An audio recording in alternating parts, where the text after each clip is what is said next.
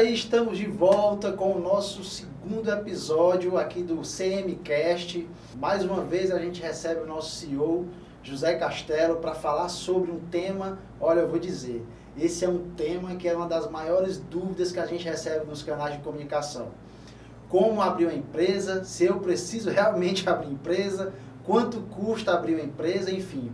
José está aqui para tirar todas as suas dúvidas em relação a isso. José, a gente recebe aí, como eu disse, em todos os nossos canais, muitas dúvidas sobre abertura de empresa. A gente recebe isso tanto de médicos que, que estão recém-formados, porque aí eles não sabem ainda se recebem por plantões na pessoa jurídica ou na pessoa física, como que é esse processo para abertura de empresa, quanto também de médicos mais antigos que estão no mercado há algum tempo, que também têm essa dúvida. Como que a gente pode ajudar todo esse nosso público aí? Legal. Obrigado, Léo, pelo convite novamente. Ah, é importante, é, Léo, é importante a gente falar sobre isso porque, primeiro, todo mundo tem medo de imposto. E todo mundo também tem receio das responsabilidades que tua empresa traz.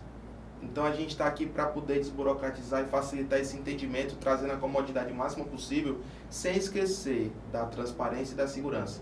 Então são pilares nossos. O que é que acontece? A gente tem normalmente dois perfis básicos de médicos que nos procuram. Um é aquele que nunca teve empresa e aí ele quer abrir uma empresa porque o local de trabalho dele exigiu ou porque ele acha que ele pode ter uma redução tributária. A gente recebe muita gente com esse perfil. E aí uma das principais queixas deles é entender realmente qual é a responsabilidade de ter uma empresa, como é que vai funcionar, qual é o custo disso. Então, responsabilidade tem realmente. De ter uma empresa, existe uma responsabilidade. A diferença é que a gente está aqui para ajudar nesse sentido. Eu queria fazer um, um parêntese rápido, gente, porque é muito interessante a gente pegar essa fala do José, porque a gente percebe que, como em todos os cursos nas faculdades, eles não ensinam os nossos estudantes e profissionais a terem uma empresa, de como gerir uma empresa, né? Então a gente entra realmente com esse propósito de ajudar quem está do outro lado a fazer uma boa gestão. Né? Desculpa ter cortado, Nada. mas acho que é uma boa observação. Legal. É uma boa observação porque de fato o nosso papo não começa falando de tributação ou de Isso, empresa. É. A gente começa conversando com esse médico para entender qual é o planejamento de vida e carreira dele.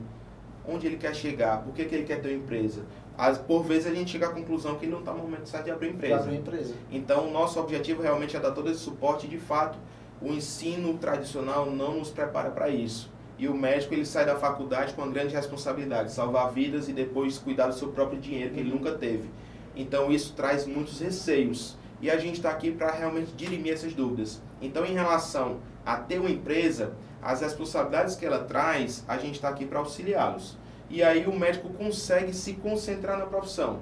E a gente vai direcioná-lo para que ele escolha a melhor opção de empresa, melhor tipo de sociedade e dirimindo todas as dúvidas. Quais são os custos de abertura, se ele vai arcar, se ele não vai arcar, qual é o tempo que leva para abrir uma empresa, qual é o melhor tipo de tributação que ele vai escolher no momento da abertura, quais são as obrigações que ele vai ter durante essa jornada dentro dessa empresa, quais são os impostos que ele paga que ao final dessa conversa ele vai ter segurança e de forma muito transparente, sabendo tudo que ele precisa saber para dar condução na sua profissão através de uma PJ. Ele falou sobre o, o, os passos aí, alguns requisitos que a gente analisa para a abertura da empresa. Mas eu queria deixar aqui claro, é um, é um, local onde a gente pode dar um passo a passo. Legal. Né? Porque a gente tem, por exemplo, aberto, é, é, processos de abertura diferentes em alguns estados. Aqui, no, aqui onde a, a, a, nossa sede em Fortaleza é diferente do Rio de Janeiro, diferente de São Paulo. E a gente tem alguns procedimentos, alguns processos que modificam.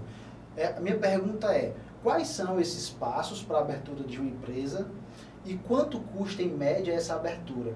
Tá? Legal. É importante a sua pergunta. Hoje a gente tem cliente em todo o Brasil, em mais de 10 estados mais precisamente, e a gente consegue dar suporte e entender as especificidades regionais. Duas situações básicas para tomar um ponto de partida de abrir uma empresa. Primeiro, eu posso abrir a empresa sozinho? É uma grande pergunta dos médicos. Uhum. E hoje existem algumas opções de você ter uma empresa sozinho, inclusive uma que traz um custo mais baixo de abertura e de manutenção, que é a sociedade unipessoal. Essa empresa é uma sociedade de um único médico. Ele pode abrir essa empresa sozinho. E outro ponto de partida é onde eu vou colocar essa empresa. Eu posso abrir na minha casa? Eu posso abrir no meu prédio? Então é outra preocupação, o endereço que ela vai funcionar. Nossa, a gente recebe muitas dúvidas em relação ao endereço fiscal. Isso. E a empresa precisa ter esse endereço fiscal, como você bem falou. E o endereço fiscal é aquele endereço pelo qual a empresa vai estar estabelecida e que os órgãos se comunicam e também os contratantes ou os seus fornecedores vão ter acesso. Posso abrir em casa? Não é tão interessante. Poder pode. Mas existem algumas nuances que você precisa levar em consideração. Quais são elas? Por exemplo, é, se você mora em apartamento, ou a convenção do prédio precisa já dar autorização, ou teria que ter uma assembleia para autorizar. Não é uma decisão privativa sua, porque a finalidade da sua casa não é comercial. E eu acho também que tem uma alteração no valor do IPTU. Correto? Isso, corretíssimo. Consequência de você utilizar, ah, eu moro em casa, não é em apartamento. Posso abrir? Pode. Porém, o IPTU que você paga na sua casa, ele é não residencial. Que em via de regra, ele é mais barato que o profissional. Entendeu? O que você mora, na verdade, desculpa, é residencial. E quando você coloca uma empresa, Isso. ele se transforma em não residencial, o endereço comercial. E aí o que é que acontece? O IPTU do não residencial, de uma finalidade comercial, ele é mais caro. E é muito mais simples e mais vantajoso você não mudar a tributação da sua casa, que vai mudar a natureza dela na prefeitura, e você utilizar o endereço fiscal de um co-work, por exemplo, uhum. que por vezes normalmente sai mais, sai barato, mais barato, do né? que o IPTU que você vai pagar mais na sua casa. E aí não prejudica ninguém, você não muda a natureza da sua, da sua residência e você resolve o que precisa para a PJ. Essas são duas dúvidas básicas, né? Tipo de empresa, se eu posso abrir só, e outra onde eu posso onde abrir, eu posso eu não tenho um consultório. Com relação a, vamos dizer, a papelada, né? os documentos que ele precisa apresentar. Quais são esses documentos?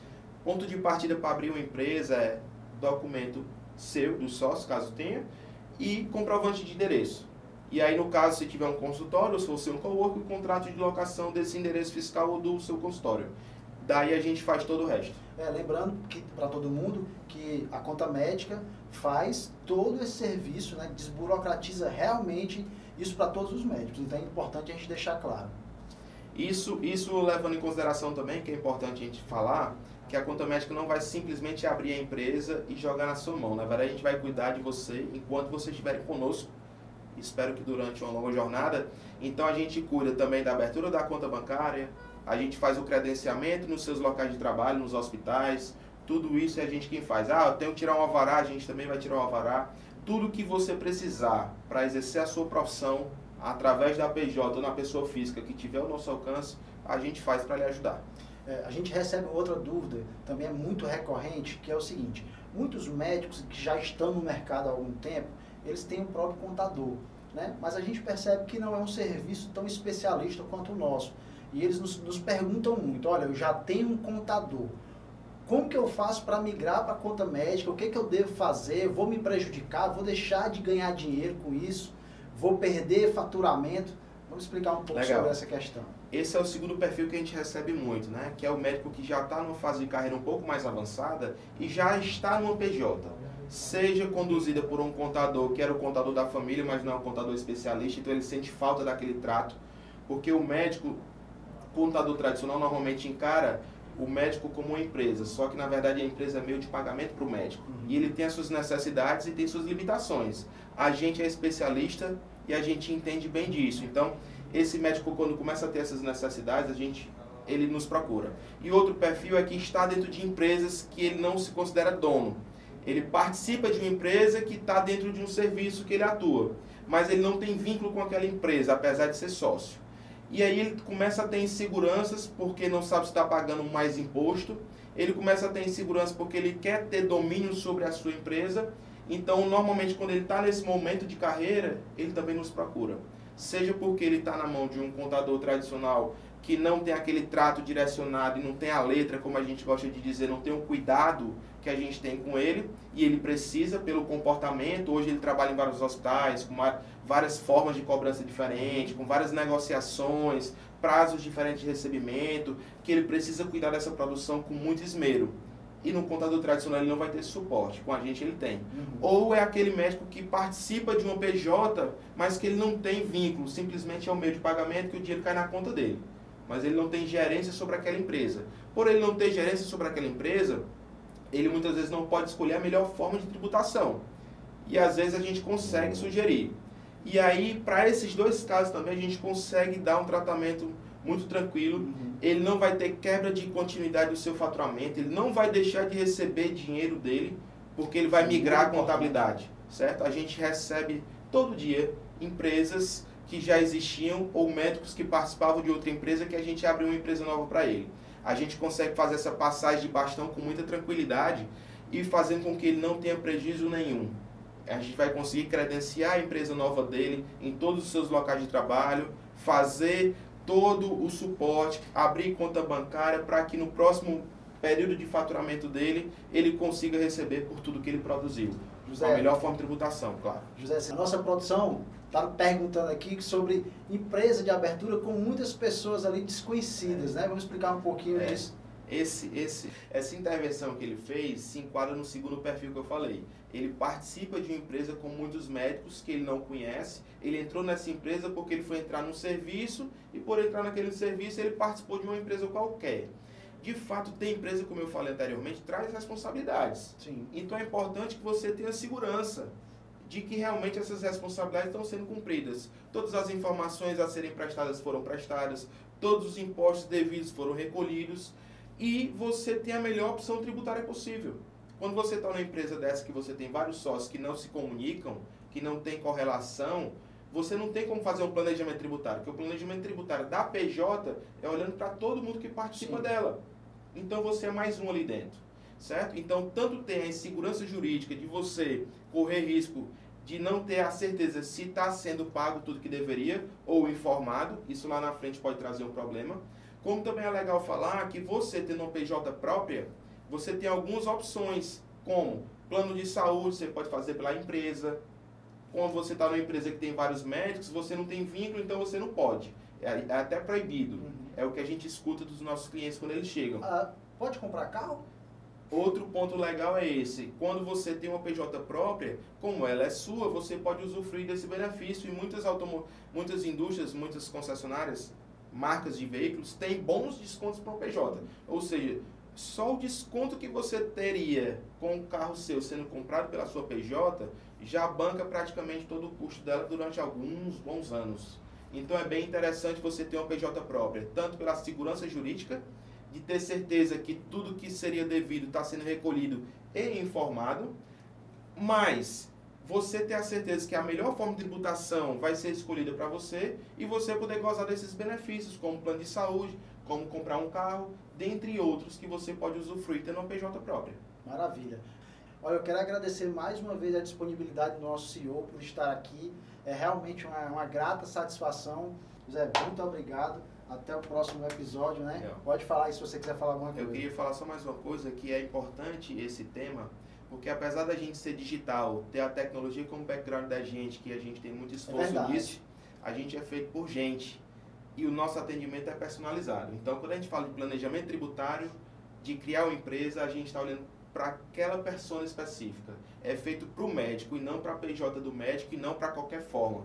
A gente não está aqui para satisfazer o fisco, a gente não está aqui para burocratizar a vida do médico, a gente está aqui realmente para trazer muita comodidade e a gente se orgulha muito de buscar que o médico receba por tudo que produz. É muito importante você ter dito isso, tá? A gente, é, muita gente pergunta, vocês são um app ou são um sistema? Não, nós somos uma empresa composta de muita gente com muita vontade para ajudar você que está aí do outro lado. Muito obrigado, gente. Até o terceiro episódio do CMCast na próxima semana. Eu te espero lá.